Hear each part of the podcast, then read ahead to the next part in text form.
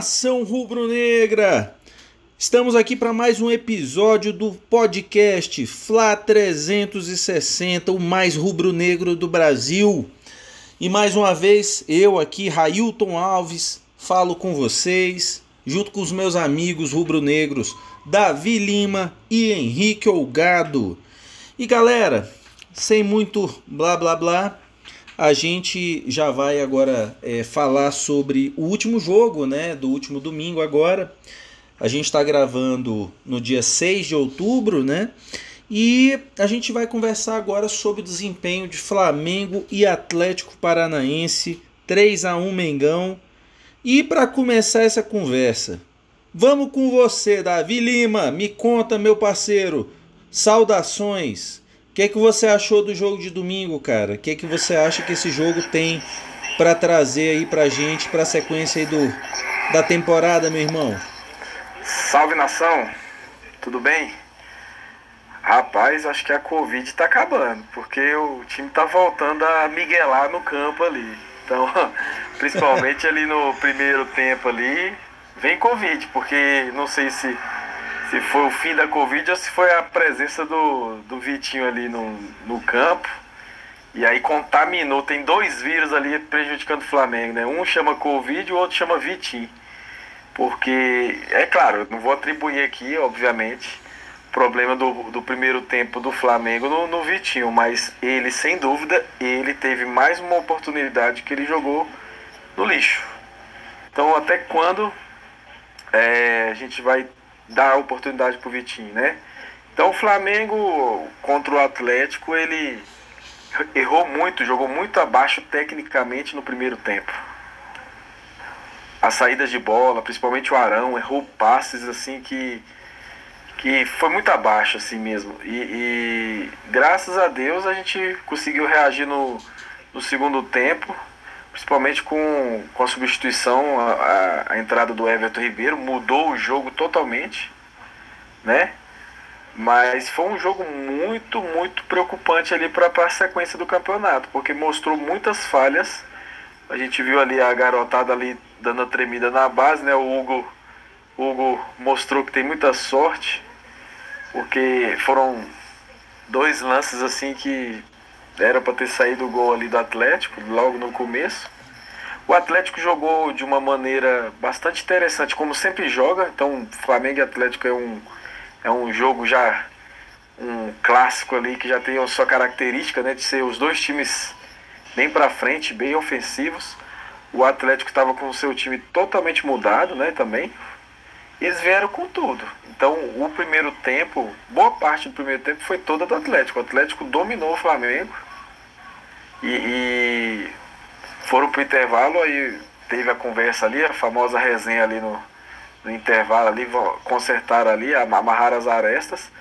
E aí, graças a Deus, aí no segundo tempo, o Flamengo soube reagir. Acho que, que desta vez, né, como eu falei da outra aqui, a gente ganhou na escalação, a gente poderia até botar a culpa na escalação aí, porque eu acho que o, o Lincoln merecia ter entrado nesse jogo de titular, pela sequência dele o Lincoln poderia ter entrado, né? Para dar sequência para o futebol dele. Mas não entrou.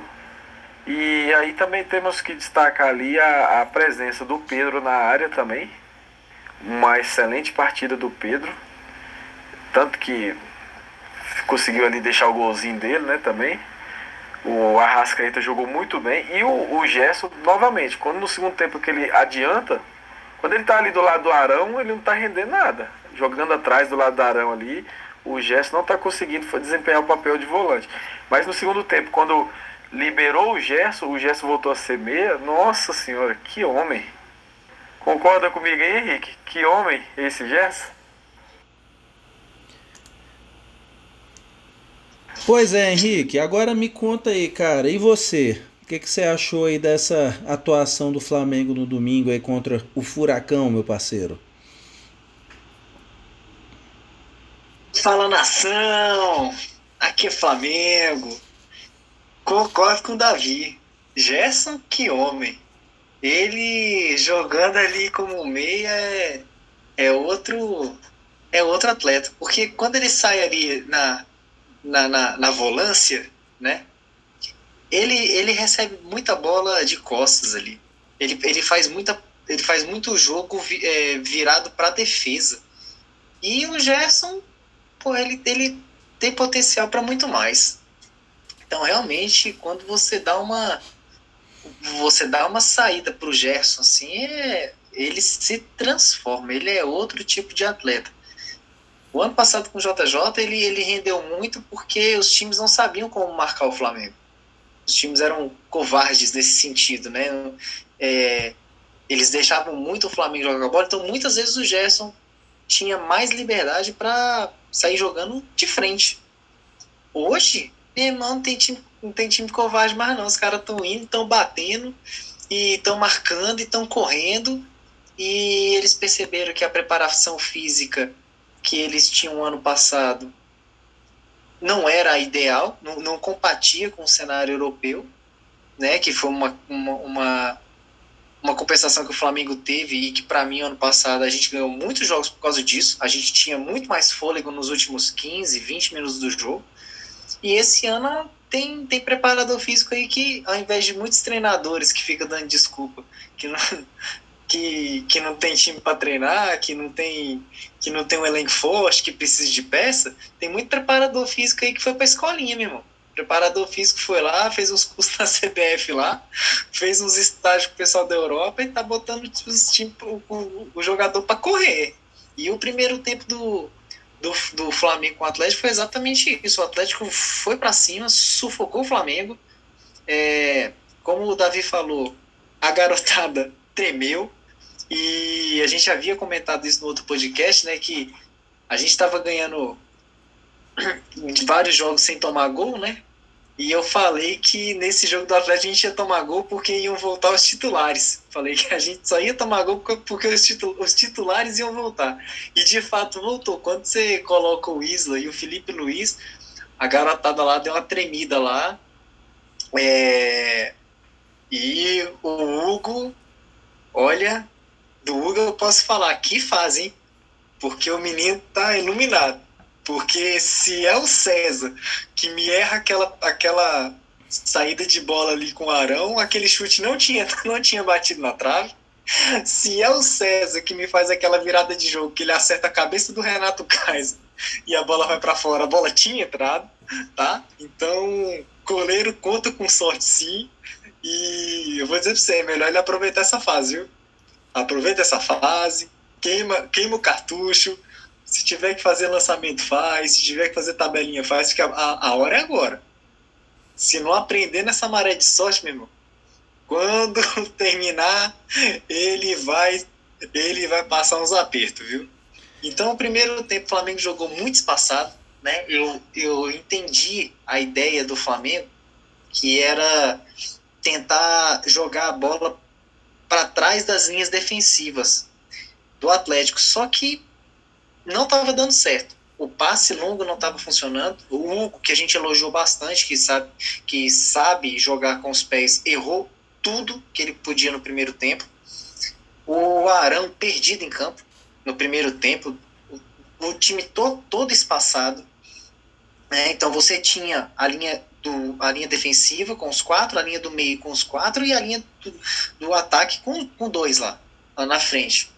E, e você olhava você não via você não via saída. E mesmo quando você fez a, a, o meio de campo com, com a linha de cinco ali, o negócio perdido, perdido. O time não, não, não, não entrosou. E aí a gente vai relembrar um dos primeiros, uma das primeiras discussões nossas, não sei se, se a gente já tinha colocado isso no nosso podcast, que é a questão do jogo posicional, né? Que a gente estava questionando a, a qualidade do atleta ocupando a posição. Então, o, ficou muito claro que, que não dá para tirar o Everton Ribeiro do time e colocar, sei lá, e colocar o Vitinho. Ficou muito, não dá.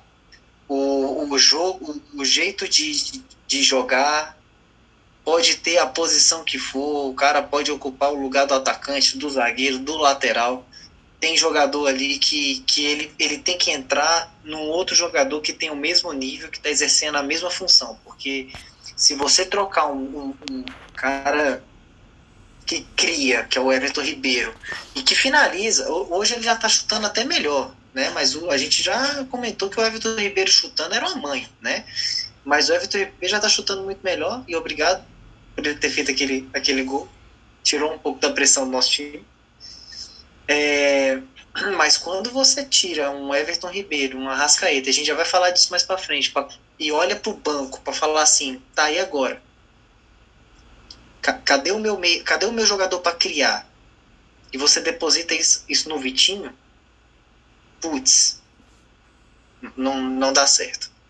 É, concordo com o Davi, eu acho que o Lincoln tinha que ter começado o jogo. Eu acho que ali, a, a frente ali, podia ser o Lincoln e o Pedro não, não vejo nada demais. Já, a gente já testou o link, o, o Pedro e o Gabigol. E o Gabigol ele contribui muito pouco na defesa.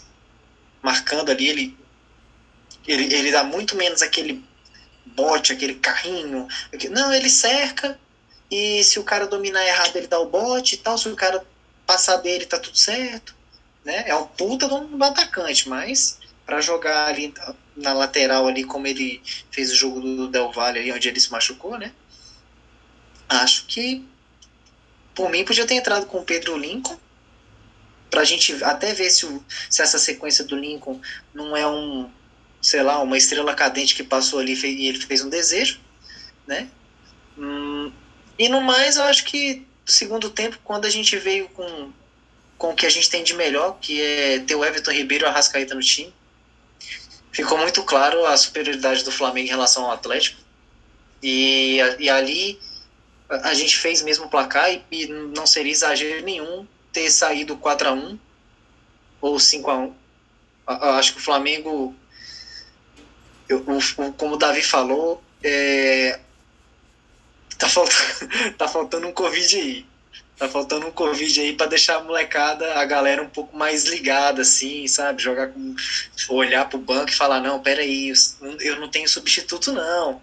Eu tenho que dar conta do recado, né? Porque depois que a gente. O Flamengo parece que depois que domina o jogo, depois que ele consegue controlar o jogo, ele, ele liga. Tem gente que liga o botão do foda-se, né? E que é o time do Atlético Mineiro o Flamengo está ligando o botão da soberba. Tem o botão do foda-se e o da soberba. O Flamengo, depois que tu controla o jogo, que ele consegue dominar o adversário, ele vai lá e liga o botão da soberba. E aí, para mim, se, se, vocês lembrarem aquela finalização do Gerson, que ele dá de cabeça porque tenta dar uma cobertura no, no goleiro, cara, ali foi displicência. Se ele tivesse realmente com vontade de meter aquele gol ali, ele ele tinha dado uma cabeçada melhor ou ele tinha esperado a bola baixar e ter dado uma paulada de primeiro. Ali, modo soberba. Então, o Flamengo ele, ele, ele ainda está nesse, nesse processo assim que com o Jesus a gente jo jogava os 90 minutos no modo soberba, mas como o Jesus era louco do lado do campo, então o Flamengo ele não ficava nesse modo soberba tipo lento. Era um modo soberba ligado 150 por hora. Então, ah, a gente pode ir lá fazer a hora que quiser. E de fato era assim mesmo. Agora, com, com, com, com, com essa variação de treinadores que a gente está tendo aí, quando o pessoal liga o modo soberbo, a gente fica lento e muito previsível. Mas eu, eu gostei do, do segundo tempo do Flamengo, eu achei muito legal. Muito bem jogado. É, as tabelas de fato começaram a sair. Mas o primeiro tempo foi horrível. Foi horrível. Pois é, Henrique. Sobre o jogo, né? É, fui malandro dessa vez, deixei vocês dois falarem primeiro, né? E tal, para poder é, é, falar aqui da outra visão da. Acho que até muito parecida com a de vocês, né? Nunca vai ser igual, né? Cada pessoa vê o jogo de um jeito. Mas é, eu vi dois jogos, assim. O primeiro tempo foi uma coisa, o segundo tempo foi outra. Uma coisa que eu não vi, até na imprensa mesmo, ninguém falar, foi que o Atlético ele equilibrou muito o primeiro tempo é, por dois aspectos, né? na verdade três aspectos, que fizeram que o primeiro tempo tivesse tanto equilíbrio e até superioridade do Atlético. Aspecto número um, eles correram mais do que a gente. Os caras estavam. É, lembrando, era o time reserva do Atlético. Só tinham dois titulares: o Abner e o Santos, o goleiro. Fora isso, o resto era tudo reserva. Porque o técnico quis poupar, porque os caras já estavam tudo pifando por conta da Libertadores, né? Então, o Flamengo, os caras entraram com sangue no olho. Aquele Kaiser que fez o gol deve é, vir a ser o titular né, do, do Furacão. Então, assim, mas vamos lá. É, o primeiro tempo teve três fatores. Os caras correndo loucamente e eles jogaram a vida no primeiro tempo, porque eles queriam arrumar um golzinho e quase arrumaram com o pênalti que o juiz inventou. Quase arrumaram com a falha do Hugo na saída de bola, duas vezes né? E eles quase arrumaram esse gol, que ia dar uma dor de cabeça para a gente terrível.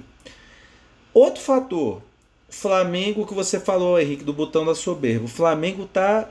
Eu, é, eu acho que é uma mistura de soberba com preguiça. O primeiro tempo, gente, foi sonolento. E aí, nesse fim de semana, a gente teve um jogo Liverpool e Aston Villa. Liverpool tomou de 7 a 2.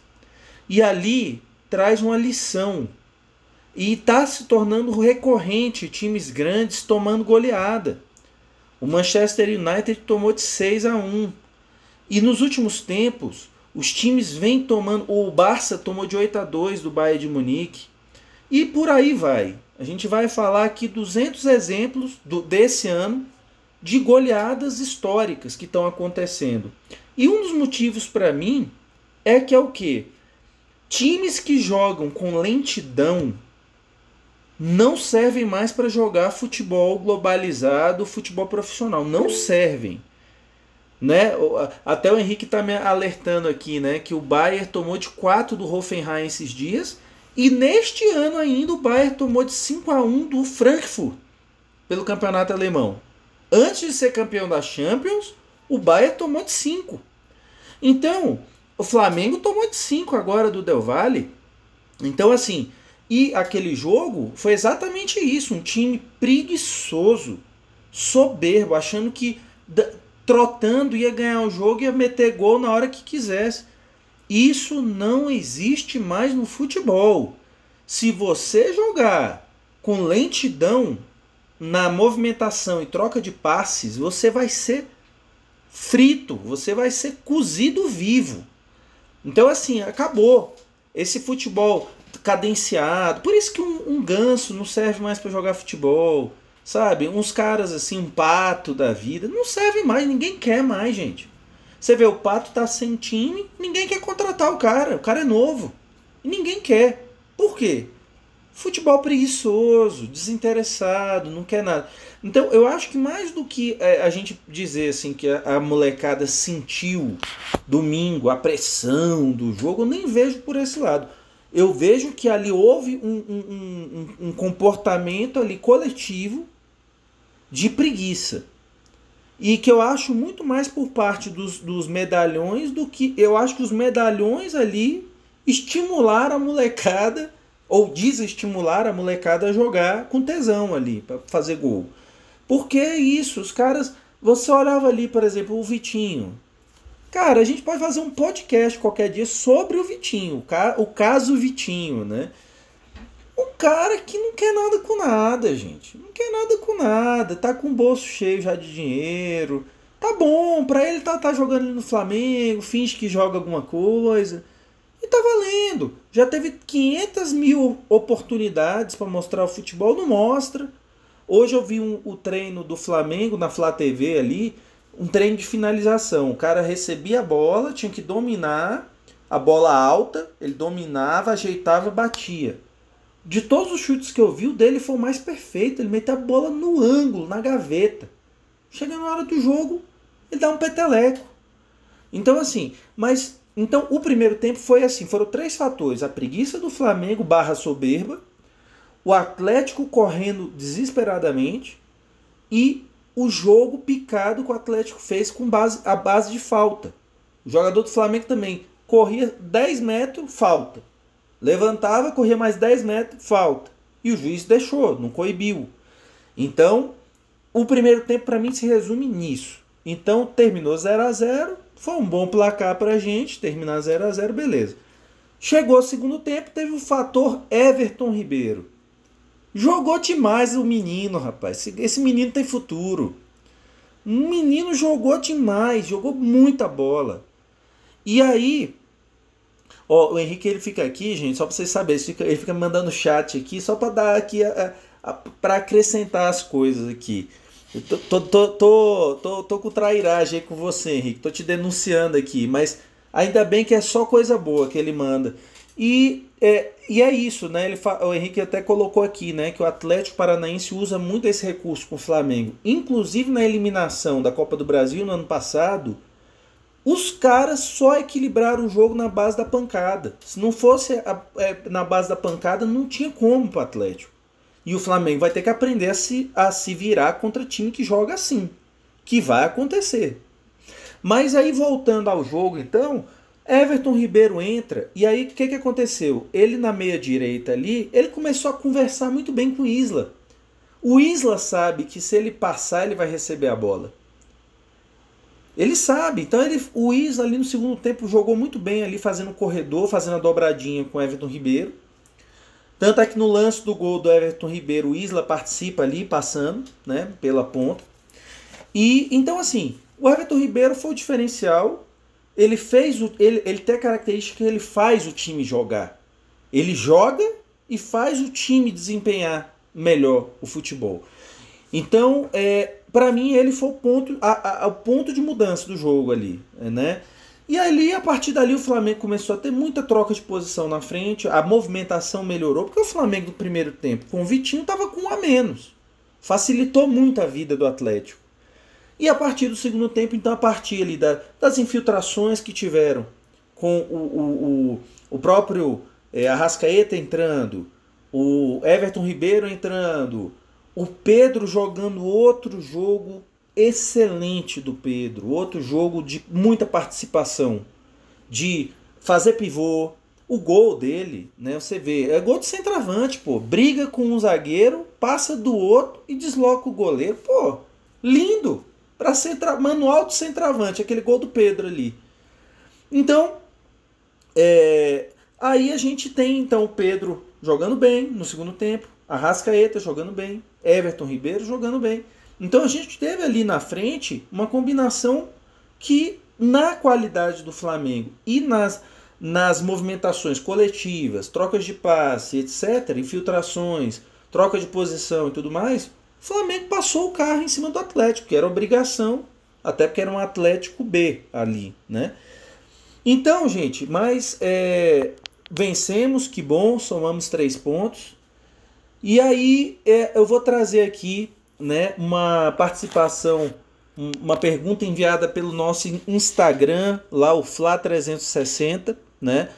O nosso ouvinte, o Maico Alexandre, aqui de Brasília, grande rubro-negro, mandou a pergunta para a gente falando sobre o Arão. Ele notou, né, Davi, um Arão mais lento, né? Ele não, não gostou muito da atuação do Arão contra o Atlético Paranaense e eu queria saber de você, cara, o que, que você acha que pode estar tá causando esse desempenho né, mais aquém do Arão em relação à época do Jesus, cara? O Arão jogou? o Arão jogou bola? Mas realmente o Arão caiu bastante em relação ao Jesus. E isso aí tem a ver com a mão do técnico, né? A, a, a proposta que, que que o técnico traz é diferente, né? O jogo posicional e o Arão não vem correspondendo em campo o que está sendo mandado, né? Mas eu ainda acredito no futebol do Arão, por incrível que pareça, eu acho que é, essa questão da Covid, essa sequência talvez tenha prejudicado, mas eu acho a chance do Arão vai ser para esse jogo agora do esporte. Eu acho que com essas ausências que a gente vai falar já já, e com esse meio de campo mais reforçado, eu acho que o Arão vai ter chance de, de, de desempenhar novamente o, o, futebol de excelência que ele, que ele vinha apresentando. Eu acho que é fase. O Arão sempre foi jogador de fase. Só você olhar o histórico dele, que ele tem altos e baixos. Então agora realmente ele está tá num baixo mesmo. Agora eu queria só, antes do, do Henrique comentar sobre o Arão aí também, só fazer umas ponderações a questão da percepção. O que, que é percepção, né, gente? É, é, a questão das faltas do jogo. Realmente você tocou num assunto que me incomodou bastante também. Mas eu vi os, a, os números ali no meio do jogo e parece que o Flamengo fez até a mesma quantidade de faltas que o Atlético estava pau a pau ali. Mas a percepção era que o Atlético estava sendo mais covarde no futebol. E, o, e, o, e o, o que a sensação que eu tive é que o juiz, o árbitro, ele meio que colaborou com o jogo. Assim, o papel do árbitro é fazer cumprir a regra do jogo e fazer com que aconteça o espetáculo. Eu acho que ele, o jeito que ele estava tratando os jogadores em campo, com muita conversa, estava deixando os jogadores confortáveis a, a estarem fazendo faltas. E faltas, é, às vezes, até violentas. Então, eu acho que o árbitro contribuiu muito para o, o, nível baixo do espetáculo de, desse jogo, esperar um jogo melhor, né? Mas e aí, Henrique, o Arão aí para você tem, sal, tem salvação? Tá mal, Arão, tá mal. tá faltando. O Arão, ele tem que aceitar Jesus. Entendeu? Enquanto Arão não aceitar Jesus, não tem Deus que resolva. Tem não.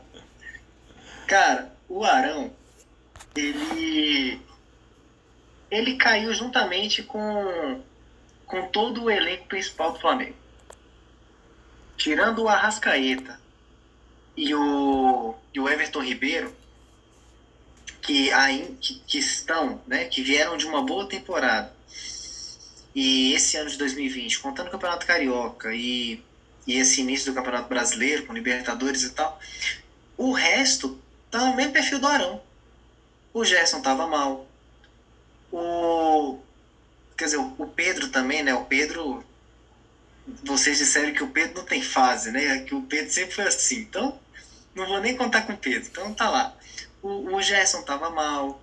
O Gabigol tava mal. Bruno Henrique tava mal. E eram três caras que o ano passado no elenco do Jesus ajudavam demais. Era, era o, o, o Arão no meio de campo a gente podia jogar tranquilão. O Arão tava sensacional, que homem. Aí você tem o Felipe Luiz que também não tá indo bem, tá, tá errando muito. A gente até comentou do, do mau posicionamento que ele, ele, comentou, não no podcast, mas a gente comentou entre a gente, do mau posicionamento que ele teve no, no primeiro jogo do Independente Del Vale, na, na sapoda que nós tomamos de 5x0. Ele dava. Ele não conseguiu encaixar a linha de pendimento que a defesa toda fazia. Ele era o único que destoava. E não é que ele destoava para frente da linha defensiva, não, ele destoava para trás. Então as bolas que, que entravam nas costas da, da, defesa do Flamengo, todas ele dava condição. Então o Felipe Luiz estava mal. O, o Diego Alves no gol, eu até ouvi um comentário do, do Zé Elias na ESPN. Ele, ele disse que o Diego Alves não gosta de tomar bola na cara que é aquele gol que a gente tomou do Grêmio e aquele gol que a gente tomou de quem foi? Do gente? Botafogo. Do Botafogo. Foi a bola passou em cima da cabeça dele. Que se ele fica paradinho, com os bracinhos para cima, a bola tinha pegado nele. Aí o Zé Elias até falou, pô, o Diego Alves não gosta de tomar bola na cara não. Aí ele se joga para trás e torce pra bola pegar nele. Então, é, o time não tava bem. E aí quando você tira o Rafinha, que, que era um encrenqueiro pro lado positivo, ele sempre chamava a atenção do juiz pro lado dele, assim, para tirar o foco dos outros jogadores, e contribuía muito bem. Para a chegada do Isla, que tá fora de forma, ainda tem que ganhar ritmo, tem não sei o quê. Você, o, o Raioto mesmo falou na, nas últimas conversas nossas do jogo, o lado direito do Flamengo tá muito fraco. A gente tá tomando muito gol pelo lado direito. É, o Rodrigo Caio caiu demais. É só, é só lembrar das últimas bolas divididas que o, que, a, que o Rodrigo Caio foi para foi dividir ali. Ele tirou o pé em todas. Então, assim, a defesa com o Léo Pereira e o Gustavo Henrique, às vezes eles jogam 15 minutos direito e depois jogam meia hora uma porcaria. Então não é só o Arão, né? O, o Arão talento tá mas na verdade, a tropa do Flamengo todinha não, não tá nessa velocidade toda, não. E aí, é, quando você tem um, um time, o elenco principal em que mais de um jogador começa a jogar mal, se posiciona mal, tá naquela fase ruim, cara, a gente sempre vai tentar olhar pro menos talentoso. E aí, eu até entendo que o nosso nosso fã do esporte aí é, meteu essa do Arão, né? Que o Arão é talento. Cara, mas na verdade, o, o, o Arão tá parecendo o, o Arrascaeta na fase do Abel. Tá para chegar o dia que o Arão vai falar assim: putz, eu, eu aprendi a correr de novo, porque eu tava correndo errado. E hoje o Arão corre errado. E ele corre errado, eu acho que não é só por conta dele, não. Eu acho que ele tá correndo errado porque o time tá correndo errado. O posicionamento do time tá, tá muito errado. A gente tá correndo muito para trás. E aí, quanto mais para trás a gente corre, mais campo a gente dá para os caras virem carregando bola. Então, é, é, é só lembrar do, do gol do Independente Del Valle que nós tomamos, que o cara. O, o, tem um jogador carregando a bola pelo meio e o Arão fazendo cobertura do, do, do lateral direito. Aí, o, aí a defesa corre para trás, o Arão corre pro meio para tentar roubar a bola do cara, o cara toca a bola lá na direita, o cara ajeita a bola e dá uma sapoada na gaveta lá eu acho que foi o terceiro ou foi o quarto gol do Independente Del Valle. Então, assim, o time, o, o time inteiro tá correndo errado. E o Arão tá ficando mais evidente porque para mim ele é o menos técnico do, do, do, do, elenco do Flamengo. E na minha visão, eu acho que o Rodrigo Caio tá muito pior do que o Arão. O Rodrigo Caio voltou a ser um Rodrigo Caio daquela fase do São Paulo que não tem vontade, não tem vigor, não, não lidera a defesa, porque ele, por ser jogador de seleção, né, foi convocado. Então, ele, por ser jogador de seleção, ele não pode ter um perfil tão apático que ele tem, como está tendo no Flamengo. Entendeu? Ele ali na, na, defesa, ele tem que ser um líder, é ele que tem que sair pro pau, é ele que tem que, que, que, que gritar, tem que, que coordenar a defesa ali é ele, ele que tem que ser o líder. Ele não pode jogar caladinho ali, sendo jogador de seleção, e esperar que o Léo Pereira faça isso. Esperar que o Felipe Luiz organize a defesa. Não, não vai. Então, para mim, o Arão, ele, ele tá mas eu acho que não é culpa dele, não. E para mim, tem jogador que tá pior que ele, e eu, eu votaria no Rodrigo Caio, que tá uma fase horrível. E eu, se fosse o Tite, não teria convocado ele para a seleção brasileira.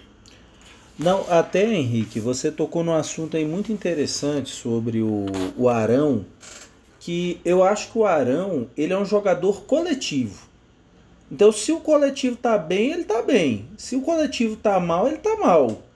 E, e eu acho assim, a gente também tem que separar um pouco aquele Arão do passado, pré-Jesus, e esse Arão pós-Jesus, né? Porque nos jogos é, anteriores à, à, à, Covid aí, se eu não me engano, até contra. Se eu não me engano, foi contra o Barcelona de Guayaquil.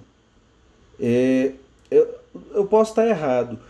Mas ele fez bons jogos. Eu, eu, eu já comentei com vocês aqui, eu acho que até antes do. Não sei se antes do podcast ou já no iníciozinho do podcast.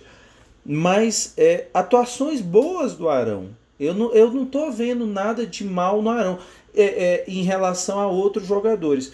Por exemplo, o Gerson, ele, na, se você pegar os últimos 10 jogos, é, fizer esse recorte, o Gerson teve jogos infinitamente piores do que o Arão. Jogos que você fala, meu Deus, o Gerson desaprendeu a jogar futebol, não é possível. Então, assim, é, eu acho que a gente tem que também dar uma aliviada um pouco no Arão, que, por exemplo, no jogo contra o Del Valle, para mim, o Arão foi um dos que menos erraram ali. O Arão, a bomba estourou nele, porque como o time jogou dividido em dois blocos de cinco, cinco ataca no 5-0-5, né? Cinco atacavam, cinco defendiam. Ele era o cara que estava na frente da linha de defesa ali e, e vários gols foram em cima dele porque ele estava desprotegido, né? Então, é, é realmente eu não, não, tô, eu não olho hoje pro Arão como maior problema. A gente tem outros piores. Gustavo Henrique, para mim, é um problema pior. Léo Pereira é um problema pior. A gente tem outros problemas piores para resolver. Bruno Henrique já foi um problema pior. A gente nem falou dele, né? mas mais um golzinho dele e uma jogada dele, né? Porque ele chutou, arrumou o pênalti e bateu o pênalti muito bem, né? Bateu o pênalti lá na, na costura da rede, né? Então, assim, senão o Santos pegava. Mas então, gente, até pelo avançar da hora aqui, vamos lá ex exercer. Deixa, deixa, eu só complementar aqui o. Claro, Davi, manda bala. Mas ah, ele tocou num ponto muito interessante que, que passa pela questão física, né? Uma coisa que o time do Jesus tinha era a obrigatoriedade de correr no mínimo ali 10 km todo mundo. Senão não joga. Que falava, ó, se não correr, você não vai jogar. E aí, como todo mundo tinha essa obrigação de correr 10 km, tinha que fazer por onde, seja com marcação alta, seja, não importa, eu não vou falar de esquema tático. Aí acaba que, que realmente a, a questão do Arão e dos demais jogadores se sobressaía. Como Arão não é craque, o Arão não é craque, se ele não está correndo 10 km, ele não tem o que mostrar. Isso vale para todos os outros que não são craque. Né? Você tem o Arrascaeta que é diferenciado, o Everton, beleza, pode não correr nada. Mas os caras vão fazer alguma coisa com a bola que só eles sabem fazer, uhum. mais ninguém. E aí tudo bem. Agora quem não é, meu irmão, tem que comer, é, tem que comer a bola. Só que a, questão é, se não tem ninguém cobrando os caras, por exemplo, Raito, lá na, lá na Ana lá, os caras te pedem pra você fazer um, um, um, um relatório lá, um despacho. Você vai fazer dois? Não vai. Você não vai, ah, vou fazer um extra aqui, vou fazer um despacho extra aqui. Não, você não vai, você vai fazer o que estão te pedindo. Não é porque você é preguiçoso, é porque você é obediente. É diferente. E jogador é a mesma coisa. Pô, se ninguém falar pros caras assim, ó, o, o Jesus ele obrigava os caras. Senão ele tirava do campo. você não tá, você não tá correndo, você vai sair. Então é isso. Tem que, tem que botar quente nos caras, porque só assim realmente a gente vai melhorar o, o a qualidade do, do, do elenco no geral. Não, e é isso aí, Davi. É a coisa da competitividade, né? O cara que, que não quer perder nem para o ímpar, entendeu? E bota os jogadores nesse espírito, ó. Aqui, meu amigo, para jogar vai ter que comer grama e acabou, não interessa. E é, até para contextualizar para vocês aí, ouvintes, o Davi citou Ana. Ana não é mulher, não. Ana é Agência Nacional de Águas e onde eu trabalho. É... Enfim, mas é isso, só para vocês não ficarem viajando nessa história aí da Ana, e até também para não ter problema com minha esposa, né? Vai perguntar, ela vai perguntar, Railton, quem é Ana, pô? Então, assim, né? Tem que, tem que justificar aqui em casa, garantir aqui em casa, né? Mas vamos lá, galera. E objetivamente, vamos todo mundo aqui exercer hoje o nosso poder de síntese. Quem foi o craque do jogo Flamengo e Atlético Paranaense? Vou começar por mim agora. De cara, sem muito mimimi, Everton Ribeiro comeu a bola, fez gol, mudou o jogo, fez com que a engrenagem toda do time funcionasse. Para mim, voltou, marcou, fez tudo. Para mim, jogou metade do jogo. Everton Ribeiro. E para você, Henricão, me conta, quem foi o craque do jogo para você, cara? Eu sigo o voto. Para mim, Everton Ribeiro fez, fez tudo que, que precisava fazer e, e, e, e, deu uma ligada assim no, no time, né? Aquele primeiro tempo apático que a gente comentou, que a molecada olhou para os titulares e falou: pô, se os caras não estão correndo, eu vou correr. O Everton Ribeiro entrou e falou assim: tem que correr, pô. Quer chegar na seleção? Tem que correr. Então, correu, jogou, craque do jogo. É, quer dizer então que o Everton Ribeiro desligou o botãozinho da preguiça barra soberba, hein, Henrique?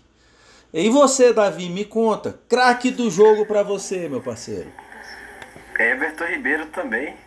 E digo mais, ele fez eu mudar um critério que estava engessado nas minhas análises de craque do jogo, que era o tempo em campo, né? Mas ele mostrou que isso não quer dizer nada. O cara pode jogar 5 minutos e, e decidir toda a partida, né? Ele jogou bem mais que isso, mas na verdade o meu voto para ele porque ele conseguiu, um jogador conseguiu mudar todo a, a, a lógica de uma partida, tanto do, do time do Flamengo quanto dos adversários. Ele conseguiu mudar a dinâmica do jogo, ele deu beleza, ele deu plasticidade e, e, e é aquela coisa que eu falei, ele é o cara que vai fazer algo diferente no jogo. E deu é qualidade, né? Qualidade no espetáculo. Então Eu voto é pro Everton Ribeiro, sem. Que, quebrando meu, meu critério. Acabou. E aí, então, galera, fazendo aqui o balanço dos flaupites, né? É, o nosso palpite aqui, de, de, de nós três aqui do, do podcast, né? É, vou começar por mim, né? Que eu que sou, tô, sendo, tô tendo pior desempenho, apesar de não ter, é, não estar isolado com a pior pontuação dos flaupites, mas vamos lá. É, eu cravei 4 a 0 eu peguei o 4 do, da, da, da aposta do Henrique e o, e o 0 da aposta do Davi, casei as duas, falei, vou me dar bem, né? Me dei mal, era pra ter feito o contrário, era pra ter pegado os três do, do Davi e o um do Henrique. Aí eu tinha cravado, matado a pau, mas me dei mal. Mas enfim, eu coloquei é, 4 a 0 Davi cravou é, 3 a 0 e o Henrique cravou 4 a 1 Ou seja, todo mundo bateu na trave. Todo mundo, mas não teve jeito. Então, é, como a gente só acertou o resultado, não acertamos o saldo de gols, nem o placar exato. Placar exato vale 3 pontos. É, saldo de gols e, e, e o vencedor né, da partida, é, dois pontos. E só o resultado, vitória, empate, derrota, um ponto. Então nós três ganhamos um ponto nessa rodada. Agora o Davi continua ali isolado na liderança, cinco pontos. É, Henrique com dois pontos e eu também com dois pontos. Então o Davi está sobrando na turma por enquanto aí nos flaupites. E galera, aqui agora a provocação, aquele momento a pergunta ali capciosa, ali maliciosa, ensaboada ali. Como o Domi pode suprir as ausências dos nossos dois melhores meias, esses caras diferenciados que vocês citaram? Arrascaeta e Everton Ribeiro. Estamos sem os dois por causa da, das eliminatórias da Copa, né? Um servindo a seleção brasileira, o outro servindo a seleção uruguaia, né? Para você, Davi, me conta, qual é a solução que o Domi pode ter para preencher essa lacuna nos próximos três jogos, cara? É, a primeira pergunta é diferente da segunda, né? A primeira, é, é, agora você falou de suprir, né? Agora, é, como é que foi a primeira pergunta mesmo? É, não, você, você pode considerar essa. Como o Domi ah, pode ah, tá. suprir as ausências dos dois melhores meios do nosso elenco, cara? Ele, ele não pode, né? Essa é a verdade. Vamos começar sendo realista de que é, isso vai fazer com que eu formule minha tese aqui, mas a, a, a, gente tem que partir da hipótese de que ele não pode suprir, não tem como. São dois jogadores diferenciados, os melhores do Brasil, né? Os, os craques do, do, do, Brasil, então assim, não pode. Então o que, que ele tem que fazer, o Dom? Ele tem que jogar simples. Ele não tem que botar Vitinho, não tem que botar Michael, não tem que improvisar ninguém. Ele tem que tentar é, formar um time, um 4-4-2 ali, vamos botar ali. É, também tem o Isla, né? Vai vir o Mateuzinho ali, né? Aí deve vir o Noga, o Natan, Felipe Luiz. E ali no meio ali, é, ele, vai, ele, ele, tem que vir com Arão, Thiago Maia, Jesse e Diego. E na frente, Bruno Henrique e Pedro. Basicamente isso, um 4-4-2. E, e, e, e, aí torcer, né? Assim, o, o Gerson vai ter muito mais liberdade para fazer o meia, torcer para o Gerson destruir a partida, destruir contra o esporte, né? E o Diego se dedicar ao máximo, provavelmente vai ser substituído, o Diego não tem condição de jogar o jogo todo, né? Mas eu acho que tem que fazer isso mesmo. O Bruno Henrique também tá voltando à fase dele, a gente não falou dele hoje, mas quer dizer, já vem fazendo gols aí numa sequência boa. Eu falei sim, viu? É, você falou, é, a gente esqueceu de falar no, no. Eu e Henrique aqui. Mas é um cara que já tá voltando a correr bem de novo. Tá voltando a correr. Então, assim, é, o Flamengo tem que armar o time de uma maneira mais é, é, básica, no sentido assim, não inventar muito e torcer para esses caras aí, o Gerson, o Bruno Henrique, fazer o diferencial, né?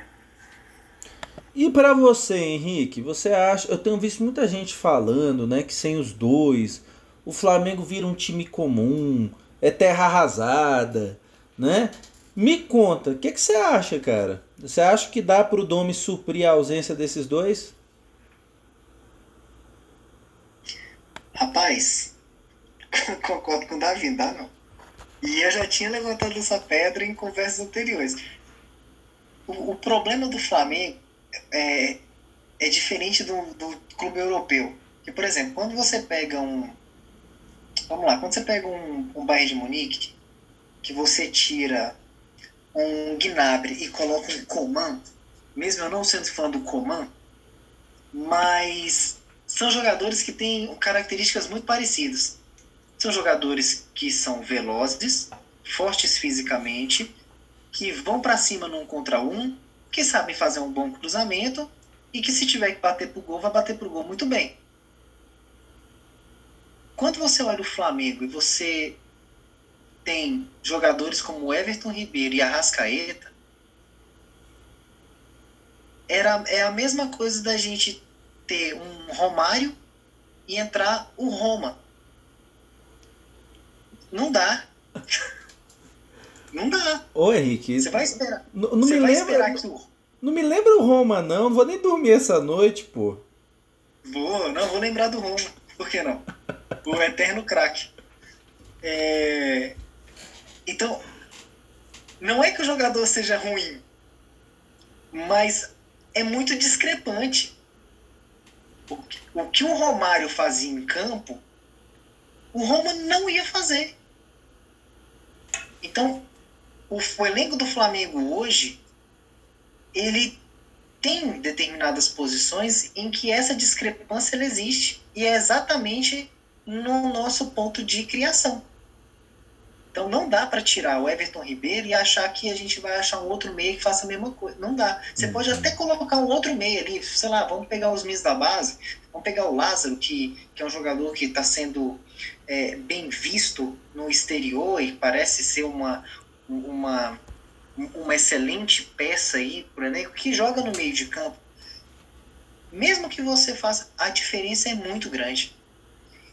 E você não tem hoje aqui no Brasil jogadores que, que o Flamengo poderia contratar para ser um reserva desses caras. Você pode olhar no elenco do Brasil hoje, no Campeonato Brasileiro, e falar assim, pô, o Flamengo tem 100 milhões de reais para dar no meio aqui para ser reserva do Arrascaeta ou do Everton Ribeiro. Escolhe um no elenco do Palmeiras, no, no, no elenco Palmeiras, não, no, no elenco de qualquer time brasileiro. Você fala assim, cara, esse menino aqui, ou esse idoso aqui, joga a mesma bola dos caras. Não joga. Você vai ter talvez um, um PP no Grêmio, que tá jogando uma barbaridade, só que tem nada a ver com o jogo que o Everton Ribeiro e o Rascaeta faz. Não tem. O Scarpa tá lá encostado lá no Palmeiras lá, o Lucas Lima está encostado lá no Palmeiras, mas são jogadores que você pode pagar o caminhão de dinheiro que for, que não vai fazer o que o Everton Ribeiro Arrascaeta faz. Então, hoje no Brasil, você não tem. Qual seria um, um, um garoto que você fala assim, pô, eu queria ver esse garoto no Flamengo? Vamos colocar o Benítez do Vasco, que foi sugestão aí do, do Davi. Cara, para mim ele tá numa fase bacana, mas eu, eu não lembro do Benítez ser, nossa, que esse cara pode ser o reserva do Arrasca.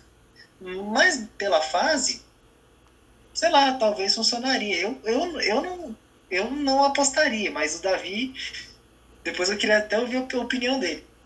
Já que foi ele que colocou isso aqui no chat. Não, deixa eu só corrigir, não é corrigir, deixa eu só ponderar aqui a situação assim.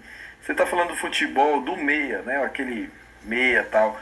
O Benítez desenvolve um papel de criação no Vasco muito importante. Se você for reparar ali, todas as bolas que o Cano fez gol foi da infiltração no Benítez. Os lançamentos do Benítez ali foi, fez com que o Cano. Então, nesse sentido, de criação de oportunidade para o atacante só, mas é, ele só, só, ele é uma sombra, ele só é, é muito distante desses dois garotos. Mas assim, você pediu nomes e eu falei, mas. Mas, Não, com certeza. Mas é... o lance é que é escasso, né? De qualquer maneira é escasso.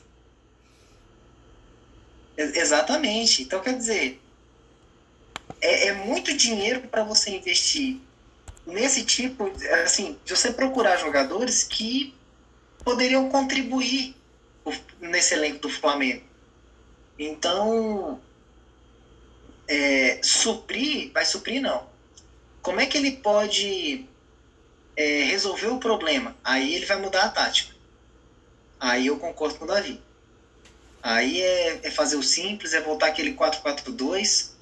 É, tenta deixar o time um pouquinho mais. Assim, é, até porque os jogos do Flamengo, eles, na, nas próximas rodadas, o Flamengo vai jogar contra o esporte, né, nosso próximo adversário, que o treinador é o Jair Ventura. Então a gente sabe que o, o, o Jair não vai fazer o esporte jogar para cima da gente. Então daria para a gente jogar com dois atacantes mesmo, deixa só o Arão ali fazendo a, a volância e, e dá para subir o time para jogar bem, porque a gente sabe como é que o esporte vai jogar. E o esporte jogando fora de casa é, é uma. É uma. Assim, contra times que têm o mesmo patamar, o esporte só perde. Agora, contra times que são melhores que o esporte, o esporte engrossa o caldo. O esporte empatou com o Palmeiras lá na, na arena. O esporte é, ganhou do Grêmio lá na arena que eram do, que são dois times assim, ou eram dois times é, cotados para serem campeões brasileiros esse ano, né? Então, mas por outro lado, né, o, o, o esporte, sei lá, consegue perder para Curitiba. O esporte perde para São Paulo, né? Daqueles tipo de jogos que ninguém bota muita fé. É, então, para mim, a escalação do Davi faz todo sentido. Entra. Eu, eu, eu o 4-4-2 para mim seria uma escolha adequada. Na pior das hipóteses, se ele achar que o time do esporte joga muito socado lá atrás, eu, eu ia tirar o Bruno Henrique e colocaria o Lázaro só para encher o meio de campo. E aí, é, para quem andou dando uma lida nas, nas matérias do, do, do GE, né? eu esqueci o nome do, do cara lá que fez uma, uma análise sobre o jogo do, do Sampaoli.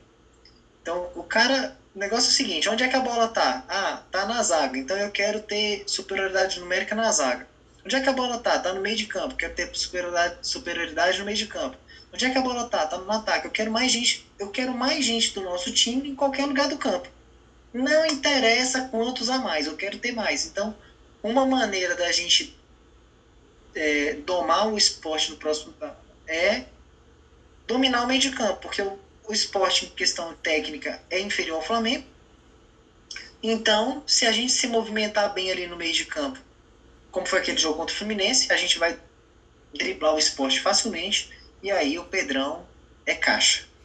Então, para mim, suprir não vai, mas ele pode dar um nó tático no, no Jair no, nesse próximo jogo aí. Não, e foi legal nas respostas de vocês, porque é, vocês falaram de cara, suprir não vai. E realmente, né, os dois não têm substituto natural né, no elenco e nem na base. Não tem esses caras criadores, esses meias criadores ali para suprir a ausência dos dois. Só que para mim, o problema é que o Domi estava tomando a decisão errada. Qual era a decisão errada? Quando ele não tinha esses caras, ele, ele fazia um jogo, porque os dois jogam muito mais. É, eles, eles jogam caindo pelas pontas, mas vindo para dentro. Eles gostam de jogar mais para perto das laterais e fazendo a, a diagonal é, para dentro, né? E Davi até colocou aqui que não tem nem substituto natural nem sobrenatural, concordo contigo, viu? Mas o lance é esse. Então, quando você joga com Vitinho e Michael, por exemplo, como ele já jogou e não funcionou de jeito nenhum, acontece o oposto. Os caras ficam jogando quase correndo. Eu já vi, inclusive, o Vitinho correr em cima da linha lateral. Então o centroavante, é, nesse, ou 4-3-3 ou 4-2-3-1 esses dois caras abertos, eles jogavam muito longe do centroavante. E o centroavante, coitado, ficava lá no meio de três zagueiros, sozinho, abandonado. Ninguém dialogava com ele ali no jogo. Então, era uma tática que não funcionava. Era, era um, um time muito aberto, muito espaçado. É, eu concordo também com o Davi do 4-4-2. Eu, eu vejo não como uma forma de suprir, mas uma forma de remediar a situação. Né? Entrando com 4-4-2, manteria Bruno Henrique, porque ele está no ascendente, ele está voltando a ser aquele Bruno Henrique 2019. Eu manteria Bruno Henrique como um atacante um pouco mais recuado, tipo um segundo atacante. Pedrão lá na frente que incomoda pra caramba, inclusive defesas muito fechadas. Ele incomoda demais porque ele é alto, ele faz pivô. Tanto é que o primeiro gol contra o Atlético Paranaense ele tava rodeado de gente. Ele domina, ele dribla, ele faz um escambau e mete a bola para dentro. Ele é esse cara. Então, eu acho que ele vai incomodar muito o esporte. Eu jogaria com esse 4-4-2 com o Bruno Henrique de segundo atacante. E no meio-campo poderia ter duas variações. Você poderia jogar com é, Arão e Thiago Maia lado a lado. E Diego com o Gerson lado a lado fazendo a linha ali para armar a jogada. Ou daria para jogar com Arão atrás, fazendo primeiro volante, Diego e Thiago Maia na frente e Gerson mais adiantado, fazendo um losango, né? Para mim eu veria essas duas formas de jogar para amanhã e concordo com o Davi. Não pode inventar amanhã o Dome botar zagueiro de lateral. Não precisa, gente. Inclusive o Isla, Davi, é, tá, tá no impasse. Porque como ele testou positivo para Covid, é, o jogo da seleção do Chile é no Uruguai. E o Uruguai não permite o cara positivo ir lá jogar. Então tá nesse impasse. Então não se sabe ainda se a seleção chilena vai desconvocar o Isla ou não.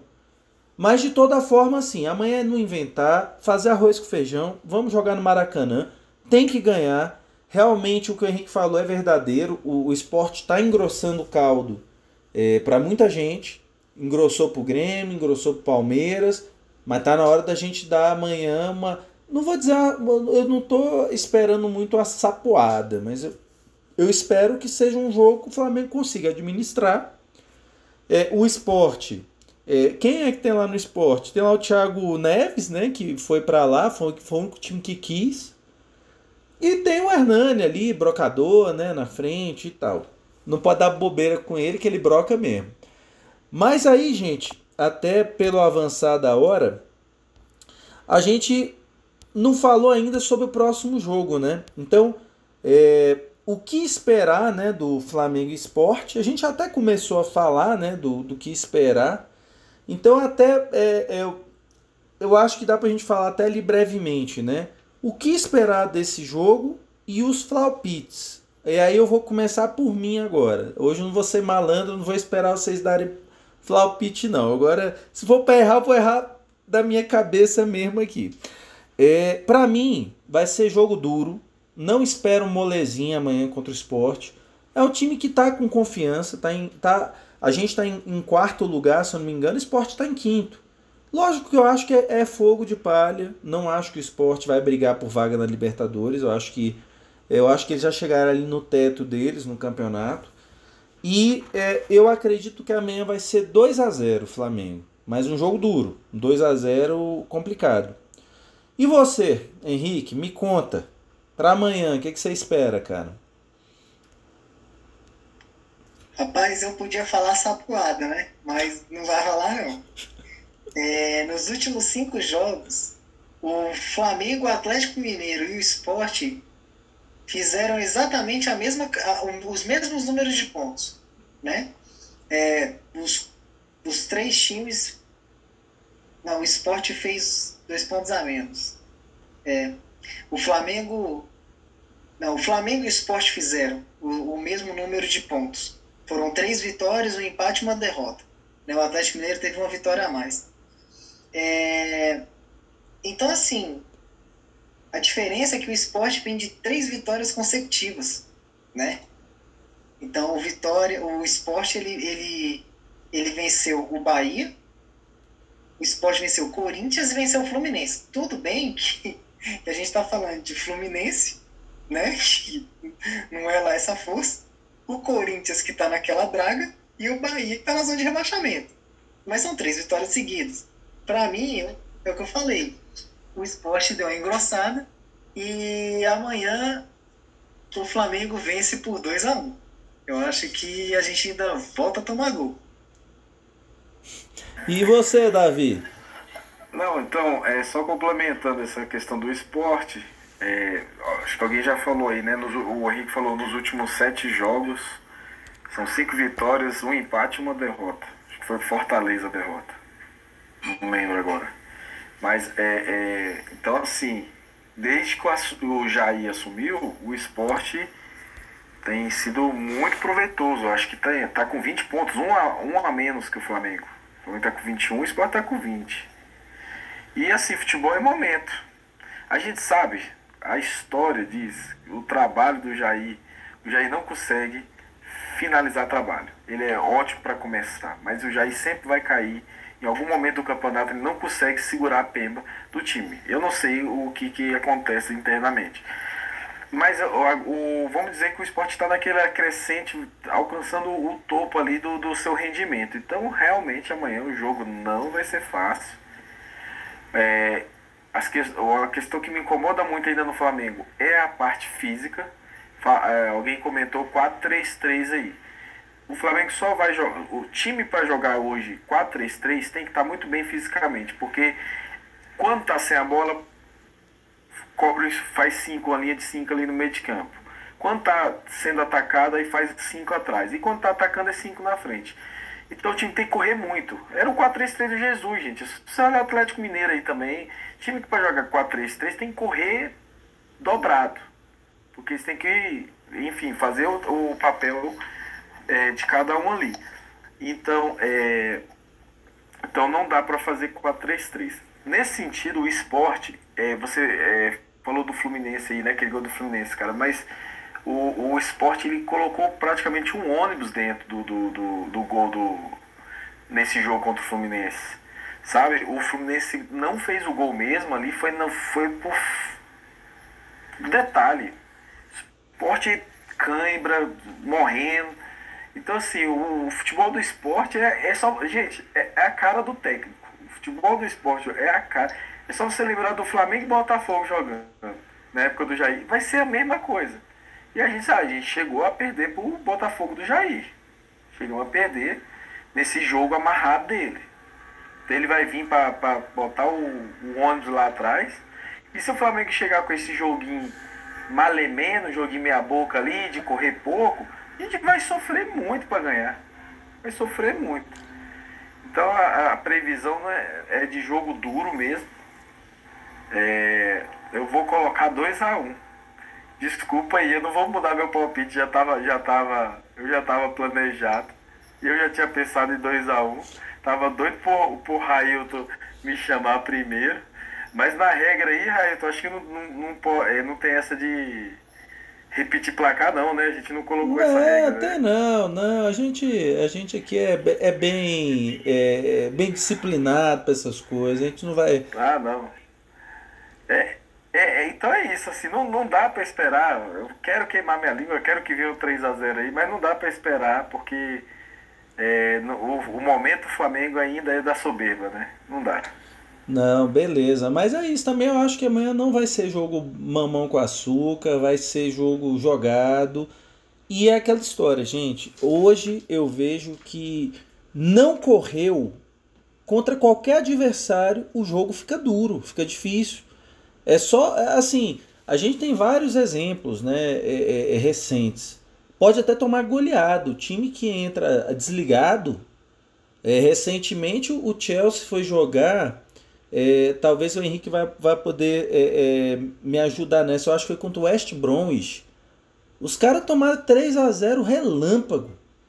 3 a 0 Chelsea, o time que mais investiu no mundo nessa última janela de, de transferência. O Chelsea tomou de 3 do, do, do West Bromwich. E aí depois o, o Chelsea correu atrás e empatou. Mas suou sangue o resto do jogo e empatou em 3 a 3 é, Eu vi recentemente o Liverpool ganhar do Leeds 3 a, é 4 a 3. O Leeds empatar 1 a 1 com o Manchester City. Então, gente, é, exemplos tem a, a rodo. Não correu, não suou, não correu os 10 km que o Davi falou, já era, você está frito no jogo. Deixa eu só falar sobre novamente uma palavra linda chamada percepção.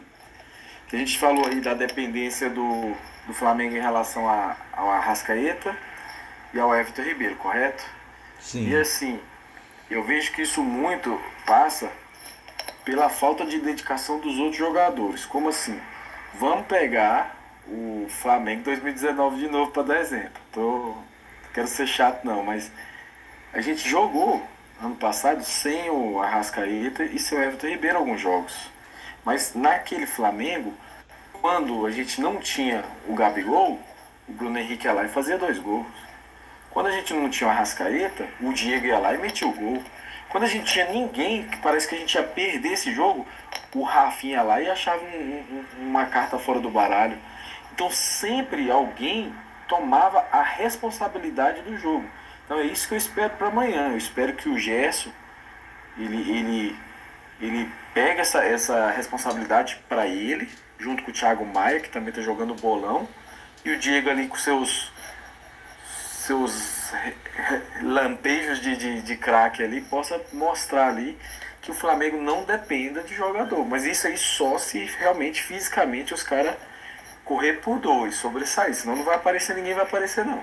Isso aí, Davi. E olha, é, é isso aí, Davi. E, e é isso, galera. Então a gente está encerrando aqui o nosso quinto episódio né, do Fla 360. Agradeço aí pela audiência, você que ficou aí até agora conosco. E também peço para você, rubro-negro, ou se você é anti-rubro-negro, indique o nosso podcast para seus amigos, familiares ali, o pessoal do colega do trabalho e tal. E para achar a gente é muito fácil. A gente está no, tanto no Twitter quanto no Instagram. É só procurar por Fla 360, o numeral. Fla 360 Podcast. Tudo junto.